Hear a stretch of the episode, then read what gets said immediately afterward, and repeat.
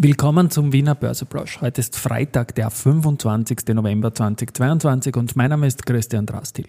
Die Folge ist featuring Bettina Schragel und ich habe zwei Gründe, warum gestern der umsatzschwächste Handelstag des Jahres war. Dies alles im Wiener Börseplausch mit dem Motto Market hey, and Me. Here's Market and Me. Podcasting for Equity. Freebies for Community.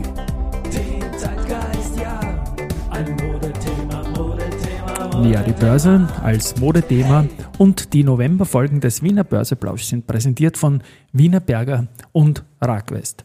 Ja, ein Blick auf den Markt kurz, 6.874 Punkte im ATX, der jetzt um 12.08 Uhr, ist ein Plus von 0,04 Prozent. Zu gestern Gewinnerseite Rosenbauer mit 3,3 Prozent, äh, Warimbex 2,7, UMV plus 2,1, Verliererseite Marinomed minus 3,8, Adico Bank minus 2,9 und die S-Immo mit 2,5 Prozent. Ich werde zu diesen Unternehmen dann auch noch kommen im News-Style.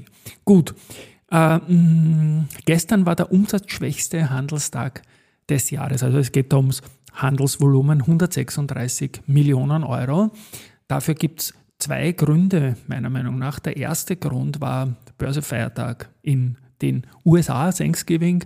Da fällt natürlich sicherlich ein bisschen zugeordneter Österreich-Umsatz auch weg.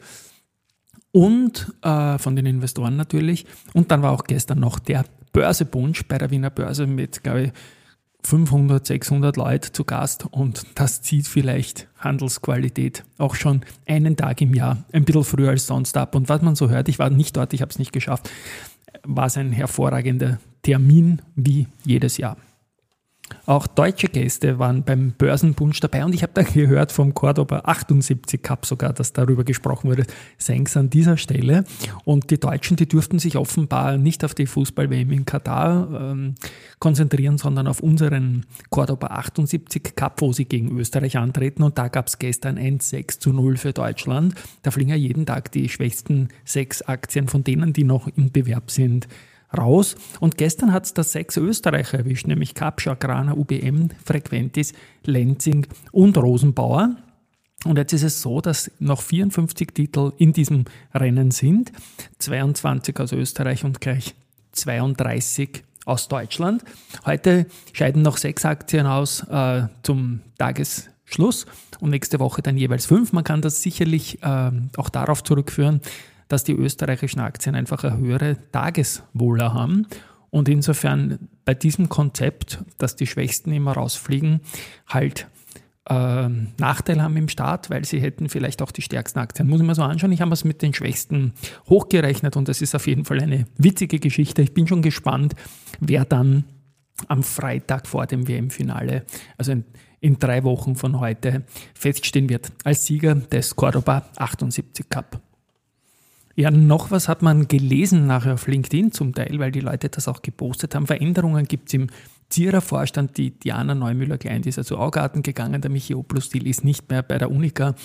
Und was man so liest, sind die Milena Joveva von der POR, der Christoph Reiner von der UBM und der Paul Rettenbacher von der Polytech Group neue Vorstände. Herzliche Gratulation an dieses Trio auf jeden Fall. Kommen wir zu den Nachrichten.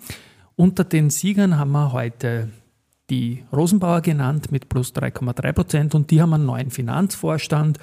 Ähm, und zwar ist das der Markus Richter. Er ist der Nachfolger vom Sebastian Wolf. Und der Sebastian Wolf wiederum ist ja der CEO, der jetzt 100 Tage im Amt ist, das auch begehen wird, meines Erachtens nach einen sehr guten und proaktiven Job macht. Und den Markus Richter, den kennt man ja auch. Der war lange Jahre bei RHI, bei Verbund, ÖBB, Tränkwalder und Asama. Ich kenne ihn vor allem aus der RHI-Zeit, als die RHI noch im ähm, ATX war. Und ja, ein guter Mann auf jeden Fall und eine schöne Verstärkung für Rosenbauer.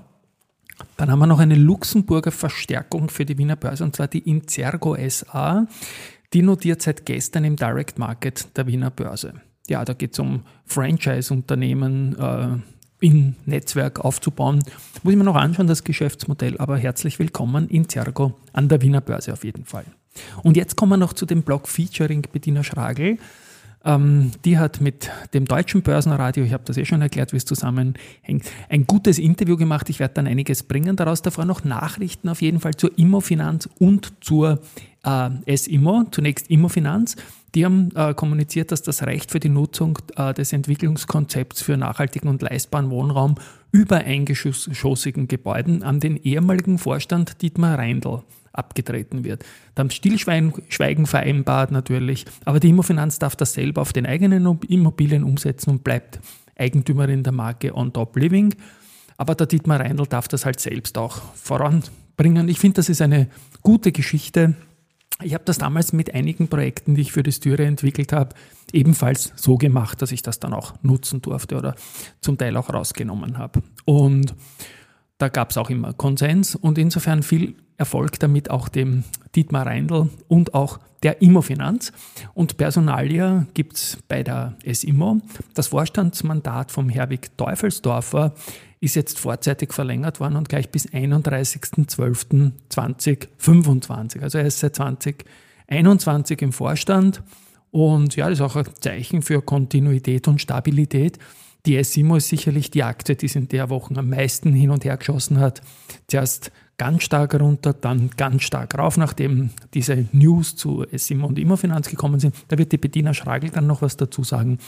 Und jetzt wieder doch ziemlich runter nach der äh, Entscheidung vom ATX-Komitee, dass sie aus dem Index rauskommen und auch nach dem Durchsetzen im Markt, dass das mit den 22,85 wohl doch nicht mehr spielen wird, was kurzfristig der Markt geglaubt hat. Und ich habe da mit einigen Leuten so gesprochen, obwohl es die CPI, CPI Property und die Immofinanz nie so gesagt haben. Und weil O-Ton halt immer besser ist als Zusammenfassungen, jetzt hier der Originalmitschnitt, was mein Kollege Peter Heinrich mit der Bediener Schragel Investor Relations Immofinanz besprochen hat. Die Immofinanz ist jetzt Bestandteil der CPI Property Group. Das ist eine der größten europäischen Player am Immobilienmarkt mit einem Immobilienvermögen von über 18 Milliarden. Im letzten Interview hielt die CPI, also nach dem Ablauf des Übernahmeangebotes, einen Anteil von rund 77 Prozent an der Immofinanz. Sind es immer noch diese 77 oder hat sich da irgendwas verändert? Nein, da hat sich nicht verändert. Das sind unverändert 77 Prozent und der Rest unseres Streubesitzes, die 23 Prozent, sind jetzt unseren jüngsten Erhebungen zufolge so circa 15 bis 16 Prozent in Besitz von österreichischen Retail-Anlegern und der Rest sind institutionelle. Also der Free Float, Sie sagten gerade 23 Prozent. Ich hatte mir eine Frage vorbereitet, aber das wird ja wahrscheinlich nicht eintreffen. Werden Sie dann bald von der Börse genommen? Gibt es hier schon Pläne, aber bei einem so großen Free Float vermutlich nicht? Aus heutiger Sicht sind mir keine Pläne bekannt. Was sind die neuesten Pläne mit der SMO? Ja, hier haben wir zu Beginn dieser Woche bekannt gegeben, dass wir in Verhandlungen mit unserem Mehrheitsaktionär, der CPI Property Group, treten werden, um im Zuge dieser Verhandlungen unseren Anteil, unseren direkt gehaltenen Anteil an der SIMO von derzeit 26,5 auf knapp über 50 Prozent aufstocken wollen. Was ist der Hintergrund? Der Hintergrund ist eigentlich, dass wir seit dem Jahr 2018, seit wir bei der SIMO eingestiegen sind, konsequent sagen, dass diese beiden Unternehmen sehr gut zusammenpassen würden hinsichtlich Geografie, hinsichtlich Geschäftsmodell, hinsichtlich Ausrichtung und dass natürlich eine Kombination beider Unternehmen zu einer stärkeren Marktposition führen würde und auch zur Realisierung von Synergien. Und wie gesagt, Ziel wäre jetzt bis Jahresende unseren Anteil auf 50 Prozent plus eins aufzustocken. Damit könnten wir die SIMO voll konsolidieren äh, was natürlich auch Synergieeffekte zur Folge hätte, sei es im steuerlichen Bereich, aber auch in anderen Effekten. Ja, danke Bettina, danke Peter für diese Zusammenfassung. Auch O-Ton immer wichtig, wie gesagt. Also es klingt jetzt so, als würde man da auf Sicht zumindest noch einen starken Immobilienwert, der die DNA beider Unternehmen irgendwie vereint, also nicht Fusion, sondern Beteiligung da im ATX behalten. Ich glaube, das war dann auch das klare Signal vom ATX-Komitee, dass man jetzt halt auf die Immofinanz neu, so dass zustande kommt, mit der SIMO setzt. Und letztendlich geht es jetzt halt darum, dass man aus Sicht der, der, der Streubesitzaktionäre von der Immofinanz natürlich Interesse hat, dass man die SIMO-Stücke bekommt zu einem äh, aktuellen Marktpreis. Und man wird schauen, wie das dann halt weitergehen wird jetzt. Aber auf jeden Fall ein Zeichen in Richtung Kontinuität und auch irgendwie die ganzen Personalier gehen auch da in eine positive Richtung. Und das war es auch eigentlich für heute. Ich habe zum Abspann noch Research und zwar SRC stuft UBM weiter mit Buy ein und das Kursziel 44 Euro, das bleibt auch. SRC hat sich auch die CA immer angeschaut und auch da bleibt es bei Buy. Das Kursziel geht aber zurück von 42 auf 40 Euro und Warburg bleibt bei Fabersoft auf Kaufen, geht mit dem Kursziel nach oben und zwar von 29 auf 30 Euro. So, das war's von mir. Ein schönes Wochenende, eine wilde Woche war es, eine gute Woche war es und wir hören uns wieder am Montag. Tschüss und Baba.